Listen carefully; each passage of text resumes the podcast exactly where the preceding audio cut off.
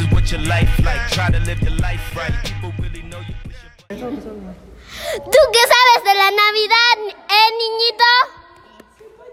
Bueno, eh, hemos estado ausentes dos semanas por culpa de Brian. No es culpa mía. Bueno, no importa quién tenga la culpa, lo vamos a resolver, pero queremos sacar este fin de semana, este episodio navideño, ya que para aquí el Dr. Brian es una fecha muy simbólica y romántica. No tanto como Semana Santa, Como Semana Santa. pero este, queremos hablar de la Navidad, porque la Navidad, la Navidad es importante, Brian. ¿Por qué es importante?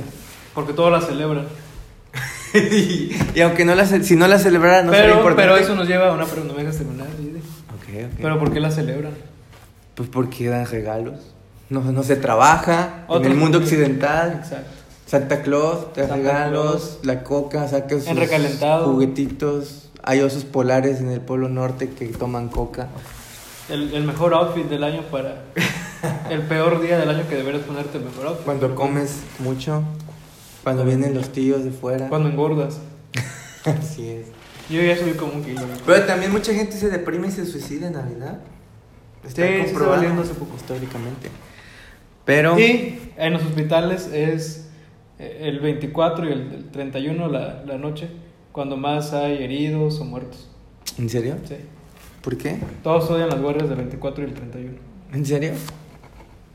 Porque no falta que un balazo y caiga o un cohete y se... Pero eso es en. México. En México. En México. Bendita tierra. Mexicana. El suelo bendito del Santo de Suelo Dios. bendito. Pero Navidad, queremos, hemos titulado este podcast todo lo que... Especial navideño. No, pero le di- dijimos todo lo que no sabes o no querrías saber de Navidad. Pero es el especial navideño. Es un especial navideño, pero este, queremos dar algunos datos que tal vez no sepan y tal vez eh, cambiar un poco la perspectiva de tan... O sea, sí, sí, sí es festivo, sí es importante, pero creo que entre esa Sus festividad orígenes.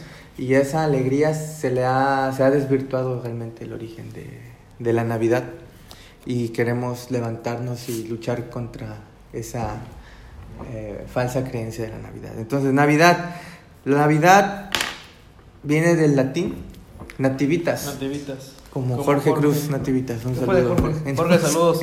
Espero que algún día escuche esto. Bueno, de ahí viene su apellido. Nativitas, na- que significa nacimiento en latín. Así que eh, Navidad significa nacimiento, porque recordamos el nacimiento ¿De quién? de nuestro Señor Jesucristo. Exacto. Pero incluso en este mundo secularizado, en muchos países se ha cambiado el de Feliz Navidad por Felices Fiestas, Happy Holidays en inglés, etc. Pero incluso en inglés la palabra Navidad es Christmas, que viene de dos palabras, Christ Cristo da más. Y más, que no es que Cristo nada más, más es misa. Misa de Cristo. O sea, la misa de Cristo era como que el día que se, o sea, no, no sé por qué era el único día en que la misa era para Cristo, los demás no sé para quién eran. Pero, Católicos. este, de eso se trata la Navidad. Ahora, ah, de un tiempo para acá, porque yo me acuerdo que cuando era niño a nadie le importaba y nadie se peleaba por eso, pero ahora dicen que Jesús no nació el 25 de diciembre, por lo tanto los cristianos no deberíamos festejar el 25 de diciembre, porque entonces estamos festejando a todos los dioses paganos, que ahorita vamos a hablar de eso. O que es simplemente una fecha consumí de consumista y que solo la gente aprovecha para comprar regalos. Lo cual es parcialmente verdad. cierto, pero este realmente sabemos cuándo nació Jesús. ¿Tú sabes cuándo nació Jesús? Yo no soy ¿Tú estuviste ahí? No estuve ahí. Qué triste. Pues no sabemos, pero Mentira, sí sabemos. no, no sabemos. o sea, No con sabemos. certeza no sabemos, pero mucha gente, eh, estudiosos, no nosotros, gente que sabe más, gente sabe mucho. creen que no puede, hay muy pocas posibilidades de que Jesús haya nacido un 25 de diciembre. Recordemos que nació en Israel, en Palestina, bueno, realmente Palestina, Palestina. Este, que están en el hemisferio norte y en diciembre siempre ha- hace frío. Y más en esos parajes desérticos donde el invierno en la noche, que es cuando se narra el nacimiento de Jesús, hace mucho frío. Y según Lucas, que es el evangelista que da más información y detalles sobre el nacimiento de Jesús, dice número uno que, este, a que el, el emperador había ordenado que se, un censo y tenías que ir a tu pueblo de origen a empadronarte. Entonces, la lógica nos dice que los romanos, sabiendo que los judíos eran muy propensos a rebelarse a cada rato, no les podían imponer a una eh, pues una carga tan grande como obligar a familias enteras a desplazarse por el desierto en pleno invierno, porque eso iba a provocar un gran descontento del pueblo y porque iba a ser también mucho más difícil esa tarea de, de censar a la gente. Entonces, este, dice, no tiene lógica, no tiene sentido que los romanos hayan ordenado eso en época de invernal. Y el segundo dato que se nos da es que cuando la noche que nació Jesús, estaban pastores en el campo, porque se les aparecen los ángeles. Lo cual no, No puede ser porque las ovejas son animales muy vulnerables a las inclemencias del tiempo. Y si van a, o sea, ¿por qué estarían toda la noche congelándose, serenándose? Igual los pastores en, en una noche fría de invierno no, no, no hace mucho sentido. Por lo regular en los inviernos se quedaban pues, adentro, ¿no? De, en los rediles, en las granjas, etcétera. Entonces, esos dos detalles que da la- el evangelista, pues hacen creer a muchos que no, no pudo haber sido. En invierno, En diciembre. Y este. Ahora, pero cuando nació Jesús, también Lucas dice que eh, el tío, tío, sí, tío de Jesús, el sacerdote Zacarías, el papá de Juan el Bautista, estaba oficiando en el templo. Y según los libros de crónicas, ahí hay un rol de que según las familias de los diferentes sacerdotes les tocaba oficiar dos veces al año en el templo. Y según la historia, mm, no bíblica, porque eso pasa después, pero en el año 70, cuando es destruida Jerusalén, hay registros históricos de cuál era la familia sacerdotal que le tocaba hacer los servicios en el templo. Entonces, utilizando esos datos y haciendo la cuenta regresiva hasta atrás, este, y sabiendo que Juan el Bautista nació seis meses antes que Jesús y estaba sirviendo a su papá Zacarías. Entonces empiezan a hacer todas estas matemáticas y cálculos y dicen que eh, Jesús debía haber nacido por septiembre u octubre, a inicios del otoño, Otoño. porque Juan el Bautista nació antes, que fue en marzo más o menos, por ahí. Entonces, este, dicen que es muy probable que Jesús haya nacido en, en esos, en esas fechas. Y entonces en otoño no hace tanto frío, no es un clima tan extremo y no habría problema con esta narrativa que nos cuenta Lucas. Eh, pero la pregunta es, ¿por qué entonces el 25 de diciembre? No lo sé. Eh, tiene que ver, eh, y aquí tenemos que ser honestos, con las culturas paganas y con los acontecimi- acontecimientos astronómicos. El 21 de diciembre es el solsticio de Yo invierno siempre lo celebro. y, es, y es el día más corto del año. Es donde hay menos luz, Sí. porque... Para las buenas vibras. Eh, Algo así. Entonces... Ahí me este, recargo ese día. Entonces, Energía positiva. Ellos dicen, ya cállate, Brian. Ellos dicen que No, no es muchas, cierto, muchas culturas, muchas culturas, este, sí lo hacen. Muchas culturas, este, decían que el sol nacía ese día. Porque decían, bueno, es, es el día que menos sol hace, quiere decir que es, es un sol bebé y va a ir creciendo y madurando hasta el, ¿qué? Equinoccio. Al Sí, 21 la de marzo, ¿no? Entonces, los griegos celebraban el día del sol invicto o algo 21 de así, exacto, es, no, Visiten Veracruz. exacto, o sea, es el día de- del apogeo del sol, pero el 21 de diciembre era el día que nació el sol. Entonces, eh, y las Saturnalias de los romanos, los griegos celebraban a Apolo, los escandinavos celebraban al dios Fray, Frey, no sé qué, dios del Freud, sol. Sigmund Freud. No. Entonces, ya muchas culturas celebraban eh, a sus respectivos dioses en esa temporada, después del 21. Entonces, incluso los aztecas celebraban el nacimiento de Huitzilopochtli, el dios del sol, el veintitantos de diciembre. Y cuando llegaron los españoles, hicieron lo que también muchos la iglesia en ese entonces hizo, que fue este sincretismo de que, bueno, ya esta gente adora a, su Dios. Le Las costumbres. Ahora vamos, pero vamos a hacer que adoren al verdadero Dios, ¿no? A, a Jesús. Entonces, Eso, eso digamos que sería una explicación muy sensata de, Españoles. de por qué, no solo españoles, Bueno, sino, católicos. eh, de la cultura de los romanos en general, bueno, y también los escandinavos, porque te digo, es algo astronómico, o sea, en todo el mundo, Lo el- bueno, el- por lo menos en el hemisferio norte, así. el 21 de diciembre era el- eh, son los días más cortos de en adelante, ¿no? Entonces eso podría explicar eh, por qué, por lo, por lo que si somos honestos, entonces sí, tal vez sí sea una, eh, su origen sea pagano o por lo menos sin un sincretismo del cristianismo más paganismo, pero pues lo que sí es un hecho es que Jesús nació. Entonces, este, Pero en realidad, ¿crees que hay algo que esté en nuestra cultura más cercano de lo, de lo hebreo? Ya no diría o cristiano que de lo pagano. pues mm, como nuestra pastora dice, cultura.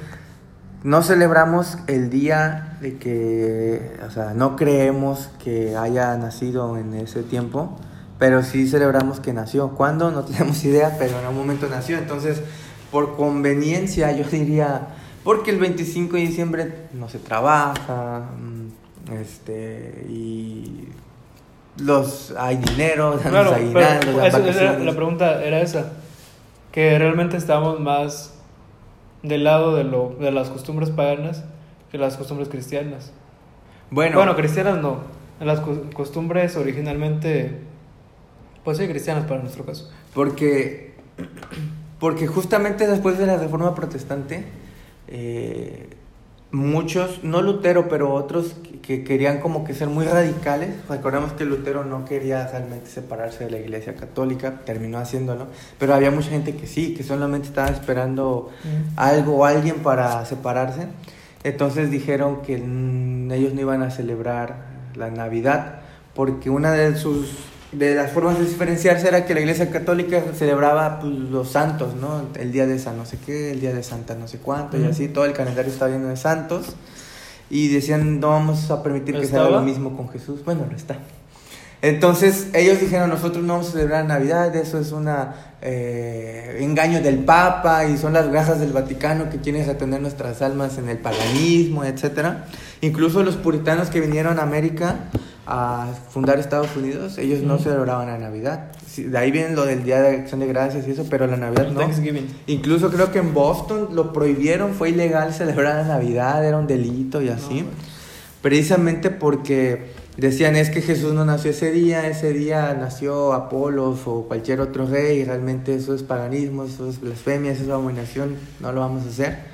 Y eso hizo precisamente que, que durante mucho tiempo las iglesias cristianas, no católicas, los puritanos, los metodistas y incluso hasta los bautistas, no celebraban la Navidad, o sea, para nada, nada de celebración. Porque incluso muchos dicen que no hay un sustento bíblico para celebrar la Navidad porque Jesús en ninguna parte ordena o recomienda o insinúa celebrar su nacimiento. nacimiento. Sí lo hace con su muerte. Al instituir la cena, el Señor dice, haced esto en memoria de mí. ¿no? Pero se refiere precisamente a su muerte muerte, su pasión, sacrificio. su resurrección, o sea, digamos esa última etapa final de su vida. Pero tampoco hay evidencia que los apóstoles ni la iglesia primitiva, de hecho, celebrara su nacimiento. No, no, para ellos no existía Sí. la Navidad. Ellos sí celebraban la, la, la Santa Cena como recordatorio de la muerte del Señor Jesucristo, pero no su nacimiento.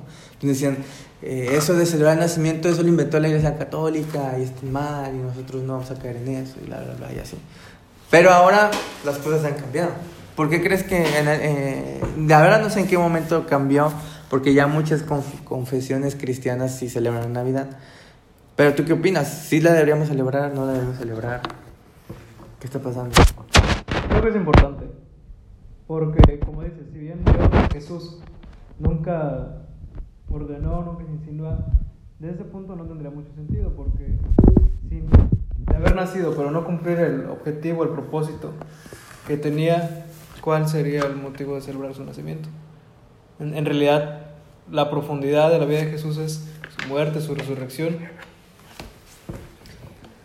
Pero creo que es una fecha, y teniéndolo como motivo de Jesús, que puede tener muchos beneficios mm, para nuestra sociedad actual, Mm, en mi opinión. Bueno, de hecho lo que mencionas, mm, hubo un tiempo... Debería ser así. Precisamente hubo un tiempo en que ya casi nadie celebraba la Navidad y fue en la Inglaterra, me parece que ya era anglicana con este escritor, Charles Dickens, Mm. que escribió un cuento de Navidad. Sí. Muchos dicen que eso cambió la percepción de la sociedad sobre la Navidad, porque yo no he leído la historia, pero el enfoque del, del eh, o sea, el, el libro propone la Navidad como un, no como una festividad religiosa, sino como un momento de esparcimiento familiar. Que es como lo que estamos más influidos actualmente. Es exacto, que no Que ahorita ya está devaluado, pero que Sí. en su tiempo. Pero nuestra percepción occidental de Navidad de familia, abrazos, paz, amor, fraternidad. Lo que nos han hecho creer. Ajá. Bien, viene de ahí, como que fue un, no sé si un intento consciente o involuntario de vamos a rescatar la Navidad, pero vamos a darle otro enfoque, vamos a dejar de lado la parte religiosa Mm. y vamos a ir a la parte de los valores, de la familia, de la paz, etcétera, ¿no? Y como tú dices, creo que occidentalmente para muchos la Navidad representa eso, que está bien, ¿o no? Sí, que, es- que, que hable de familia y de bondad y de eso sin hablar de Jesús. Está bien, aparte siempre en esas fechas se, re- se siente como que una, una ligereza, ¿no? De almas. Ligereza de alma, me La encanta verdad. el término. O sea, de que la gente es un poco Está más tranquila, más la gente amable. está más optimista, más sí. amable. Sí, Y, y en parte entusiasmada, ¿no? Ilusionada por, por la cena, porque muchas familias se acostumbra a reunirse. que se reúnen todos. Entonces, sí es una... Y hay villancicos de Navidad. Sí tiene su, su buena... Pues yo también opino lo mismo porque a lo mejor alguien dirá, ah, es que cómo podemos aceptar como cristianos que la gente no quita a Cristo de la Navidad.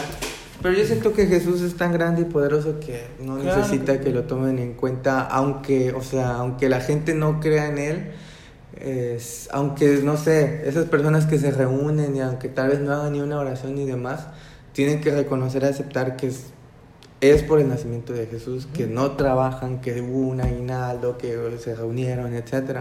Y porque históricamente la Navidad sí ha afectado. Eh, hay, estaba escuchando que en la Segunda Guerra Mundial, pero también en la Guerra Civil Española, hubo treguas en la Navidad. O sea, los soldados que horas antes estaban matándose unos a otros, decidieron bajar las armas y cenar juntos en Nochebuena. Y al otro día seguir disparándose, ¿no? Pero eso te habla de que, de que hay, un, hay, un, hay algo más grande que la, mm, la percepción occidental de la Navidad, que aunque el mundo occidental no la acepte, creo que nosotros sabemos que, que tiene que ver con, con, con a quién se celebra o cuál, quién es el verdadero originador de la Navidad, que, que es Jesús. Entonces, este, di- digo, eso es un poco del contexto histórico de cómo es que llegamos actualmente a, a Navidad. Pero ahora, ¿tú, ¿tú estás Lo- satisfecho como celebramos la Navidad ahora? Mm, no. En parte no. Porque es un periodo muy consumista. Muchas veces se enfocan en, en regalos, ¿no? Cosas así. Y en realidad ni siquiera nos quedamos con esa parte social de que las familias se reúnen y que conviven. Muchas veces ya nada más es como que están esperando ese día, pasa, ah, qué bueno regalo. Y que sigue Año Nuevo, Así es, una semana después. una semana. Sí, eso es una realidad. O sea, muchos negocios eh, se espera esos días. Porque también eh, nuestra cultura, pues se, se paga las prestaciones de los aguinaldos, la gente tiene dinero, tiene vacaciones también. Hay muchas bodas, por lo mismo, en diciembre. Que, que yo no hablo que esté mal dar regalos y eso, me parece muy bien. Pero sobre todo, no sé, esa superficialidad. O sea, el- Se ha creo vuelto muy superficial. Tiene que ver con la verdadera motivación, ¿no? O sea, ¿por qué dar un regalo? ¿Es por quedar bien, porque vean que tienes mucho dinero, un buen trabajo y puedes dar regalos? ¿O realmente porque quieres, pues, de alguna manera hacer sentir bien a, a alguien, ¿no? Y yo creo que como los que somos cristianos, sí, nosotros sí no tenemos excusa de recordar a Jesús, la historia, el nacimiento, y qué bueno que en las iglesias hagan programas de Navidad y todo eso. Este, porque como tú dices, la gente está tal vez un poco más abierta, un poco más este, con la guardia abajo. Y, y a fin de cuentas a todo el mundo le gusta la Navidad, o a la mayoría, excepto los que son como el Grinch. Pero dice Facebook que el Grinch no odiaba la Navidad, sino a la gente. A la gente por, por, por las circunstancias ¿no? en las que... Claro, pero bueno, si analizamos la vida de El Joker. él, él había sido lastimado, pero bueno. El punto es que nosotros sí tenemos que ver qué onda con la Navidad y, re- y recordarlo. Y creo que a veces hemos caído un poco en esa ba- banalización de la Navidad. de la Navidad. Porque muchas veces, bueno, yo al leer los pasajes bíblicos y compararlo con la representación de la sociedad, como que hay algunas diferencias en, en, en el, el tono, o en, me- el, ajá, me decías algo. en la- en el escenario. o Antes sea. de empezar esto. Por ejemplo, las, los, los pesebres y los, los, las pinturas y todo eso. Viendo retratan- pesebres. Pesebres, los más baratos. 500 pesos. Así. Un pesebre. Hay gente que compra pesebres muy bonitos. Sí. Y vaya, pues, O sea, es- está lleno de lujo y, y pareciera que fue algo muy... Muy agradable, algo muy... Bueno, eh, sí, eh, a eso voy, precisamente porque, número uno, eh, siempre se representan a María y José como los, los mejores padres de la historia que, que habían, por eso Dios los había escogido y eso, y siempre salen como que muy tranquilos y en las, en las, en las pinturas, ¿no? En las representaciones, muy así como en un aura angelical y así. Aparte, gracias a los artistas, los, los pintaban con ropa que seguramente no tenían ellos. Sí, o sea, yo, yo, yo pienso que fue un- una experiencia muy difícil para los dos. O sea, María dicen que tenía 15 años, hasta dos. Los, los, los judíos o las judías desde los 12 años ya les podían casar. Y José tenía cuando mucho 20 años.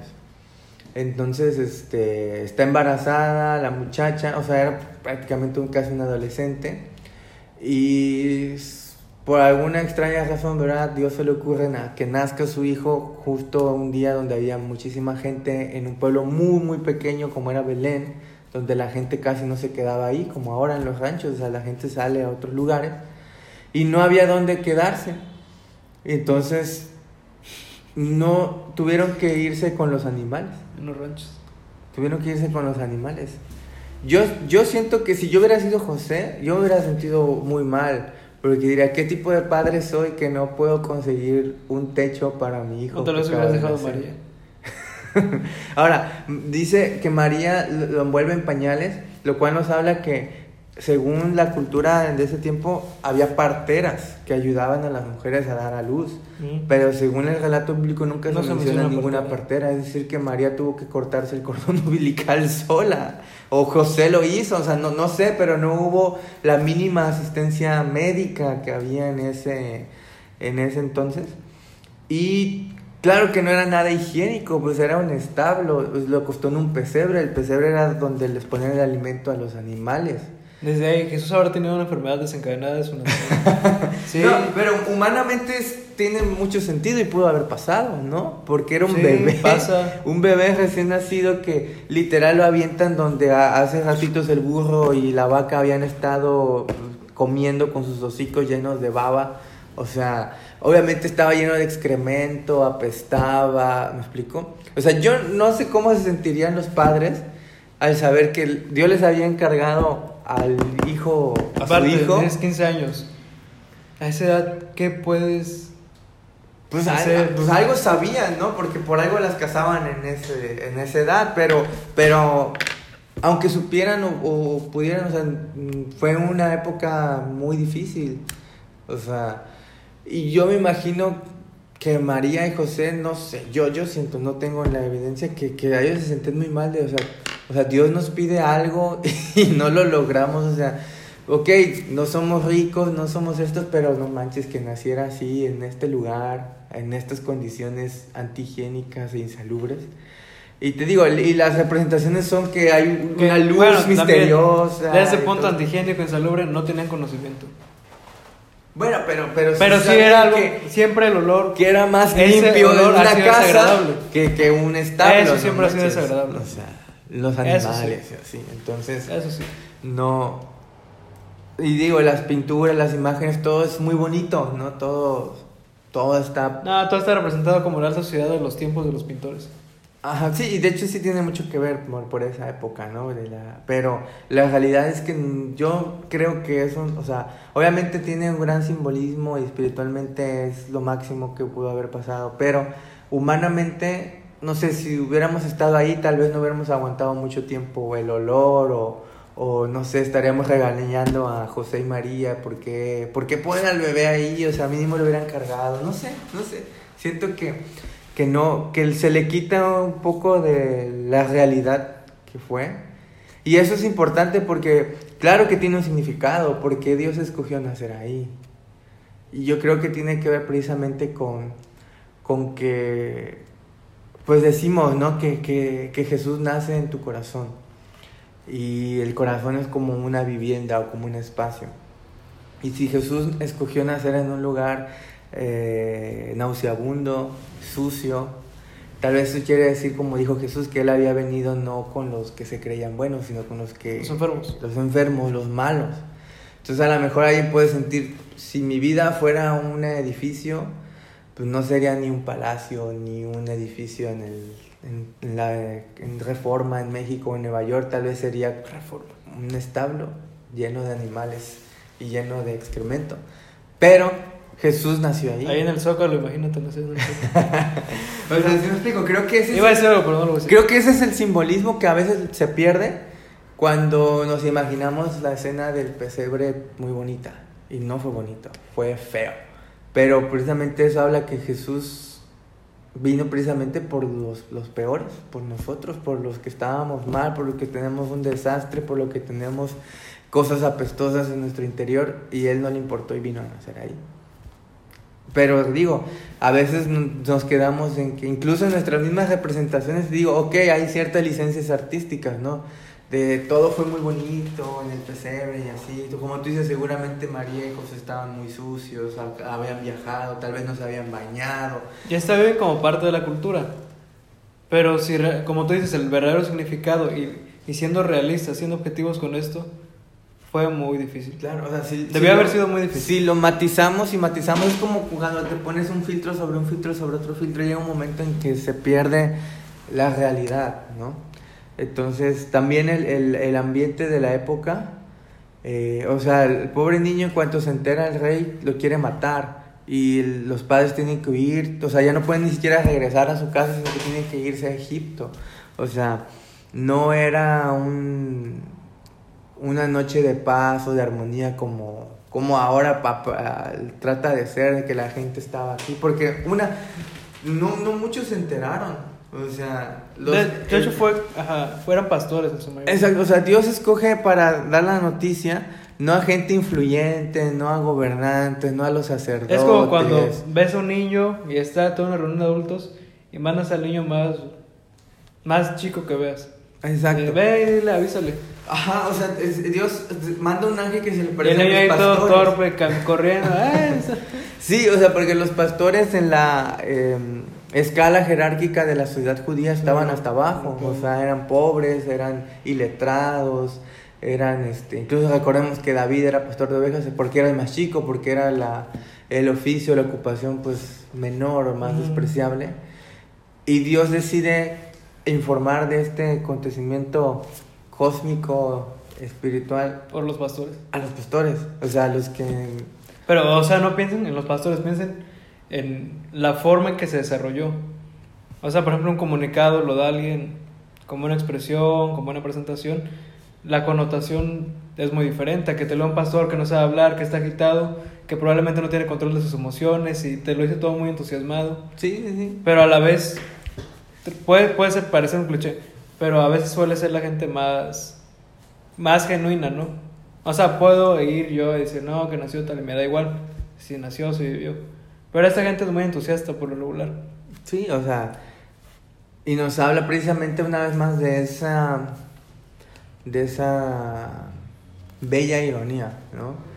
De que el Hijo de Dios nació en el peor lugar y sus primeros visitantes y los que dieron a conocer la noticia eran pastores, ¿no? Tal vez despreciados por la sociedad, pero... Tomados en cuenta Exacto por Dios. por Dios. Y, este, y ahora, el, el nacimiento del niño, o sea, imagínate, o sea, a los padres no les trajo la gran felicidad y así, sino que traían una amenaza de muerte bajo el brazo. O sea, la torta que traía el niño era una amenaza de muerte del rey loco Herodes. Y que, digamos que, eh, obviamente no, no es culpa de Jesús, pero incitado por ese acontecimiento hay una matanza de niños. Por eso el 28 de diciembre, ¿no? El Día de los Santos Inocentes que también una vez más se ha desvirtuado totalmente, ¿no? Se hacen bromas, pero es, viene porque los niños inocentes fueron masacrados brutalmente por la autoridad romana en ese entonces. Entonces, también cómo habrá reaccionado la gente, ah, se, se enteraron, tal vez no sé si se enteraron que Herodes mandó a matarlos porque le dijeron que un niño que iba a ser rey había nacido ahí. Tal vez esa gente empezó a odiar a Jesús desde, desde bebé porque había traído aparentemente esa desgracia sobre las familias, ¿no? Los días posteriores a Navidad no eran días de recalentado y de ver películas de Navidad ni de villancicos, hubo mucha muerte y mucho dolor en, en, en el pueblo de Israel. y sobre todo creo que también se nos olvida que el nacimiento de Jesús trajo precisamente incomodidad trajo perturbación en el orden establecido. Sí, hasta el final. Porque, exacto, porque fíjate, desde que nació lo amenazaron de muerte y al final lo mataron. O sea, es un niño que desde que nació tenía ya la, La sentencia desgracia. de muerte, exacto, la desgracia persiguiéndolo. Lo propio. Pero ¿por qué? Creo que tiene mucho que ver porque el, el rey, llegan los, los sabios de Oriente y le dicen, oye, que ha nacido un rey. Y dice, en un momento, yo soy el rey, ¿cómo que ha nacido otro rey? Nadie puede ser rey más que yo, ¿quién es otro rey? Quiero matar a ese rey. Y por eso hace eso. Y creo que te- tenemos que rescatar un poco esa incomodidad que debe traer a nosotros el nacimiento de Jesús. Porque si Jesús nació, entonces Jesús vivió. Y si Jesús vivió, Jesús murió. Y si Jesús murió, Jesús resucitó. Y si Jesús resucitó, quiere decir que ah, solo hay una forma de ir al cielo que es a través de Él. Y si no lo hacemos a través de Él, nos vamos a ir al infierno. Y esa es la verdadera implicación del nacimiento de Jesús. Sí. Y tal vez muchos no lo acepten, pero hay todavía ese espíritu de Herodes de que si Jesús nació y Jesús fue el Salvador, el Rey del mundo, entonces si reconozco que Él es Rey, yo tengo que adorarlo, yo tengo que rendirme ante Él. Pero Herodes no quiso rendirse ante nadie, no quiso perder el poder que tenía. Y tal vez... Poder eh, que ni siquiera estaba en riesgo. Claro, porque el reino de Jesús era un reino muy, o sea, muy distinto, ¿no? No, no, a Jesús nunca le De hecho, interesó. él mismo lo negó rotundamente. Claro. Y no se implicó. Otra cosa para los cristianos, o sea, no implicarse en asuntos políticos. Sí, esto va para alguien que necesita eso. Pero bueno, el punto es que Herodes eh, sintió su comodidad en peligro y quiso matar a Jesús. Lo mismo que pasó con los sacerdotes. Sintieron que su status quo, su autoridad, su... Aparte que cómo se caracterizaban, por ejemplo, los romanos se caracterizaban por ser coléricos, enfermos mentales, soberbios. Sí, de hecho dicen que Herodes era muy sanguinario, ¿no? Entonces, pero detrás de ese sanguinario está una inseguridad y un temor. O sea, de ¿por qué este niño me va a quitar el trono? O sea, es un niño, o sea, no te va a quitar el trono, pero él estaba tan con tanto miedo que no le importa cometer eh, es- es- esos crímenes, ¿no? Y, y creo que mucho tiene que ver porque esta sociedad cada vez le es más incómodo hablar de Jesús y, y como te decía al principio, casi no hablan de la Navidad como Jesús. Porque todas las películas y así pues hablan de, de la familia, de esto, de lo otro y así. Incluso, tío, ya se dicen felices fiestas. ¿sabe por qué me importaría la familia si mis papás están divorciados? Claro. O si solamente se pelean mis tíos. Y ese es el problema, puede servir un poco, pero si vas a la profundidad de la necesidad del ser humano, eso no sirve de nada. Necesitas volver a meter a Jesús como si el niño que nació, la esperanza del mundo, pero también como que alguien que viene a confrontar tu vida y decirte, yo vengo a gobernar sobre tu vida.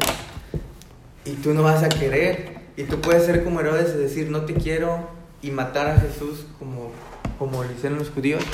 O como los pastores y los magos, que le rindieron honores a un niño envuelto en pañales en un pesebre, que aparentemente no tendrías por qué. De padres que ni conocían. Exacto, o sea, de. Vayan, pero decidieron. O sea, digamos que esas son las dos maneras en que puedes reaccionar al nacimiento de Jesús. O te incomoda o haces como que no existe y lo quieres matar, ¿no? Entre comillas, en tu mente o en tu corazón, e ignorarlo y hacer como que Jesús no existe. O lo haces como los otros y te arrodillas y dices, tú eres el rey. Parece muy bien. Entonces, en conclusión, ¿qué vas a hacer esta Navidad? Pásala con mi familia. ¿Alguna historia de Navidad? Hay una foto mía de hace, es del 2013, en donde una tía me regaló un boxer en Navidad, en el, en el intercambio de regalos. Y mis amigos ocuparon, era el tiempo en el que todos subían, no sé si te tocó. Es que yo soy más joven, muy joven. Sí, ya sé que. Tengo la juventud. 10 años. Pero en aquel tiempo, Judy, cuando yo era joven, Yo, yo estaba vivo. se subían muchas fotos. Ajá. Así, fotos vergonzosas, no sé qué. Entonces, esa fue como la que quedó. Y fue en Navidad. El boxer de Navidad. El boxer de Navidad. Es como una película. Muy bien, pues este.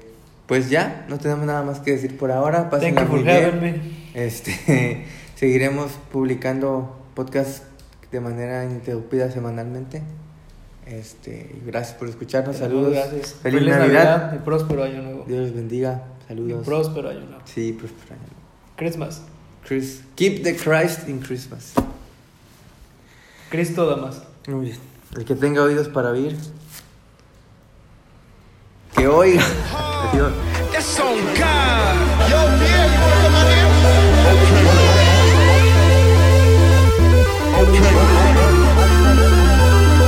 Okay. Okay. Okay. Okay. Okay.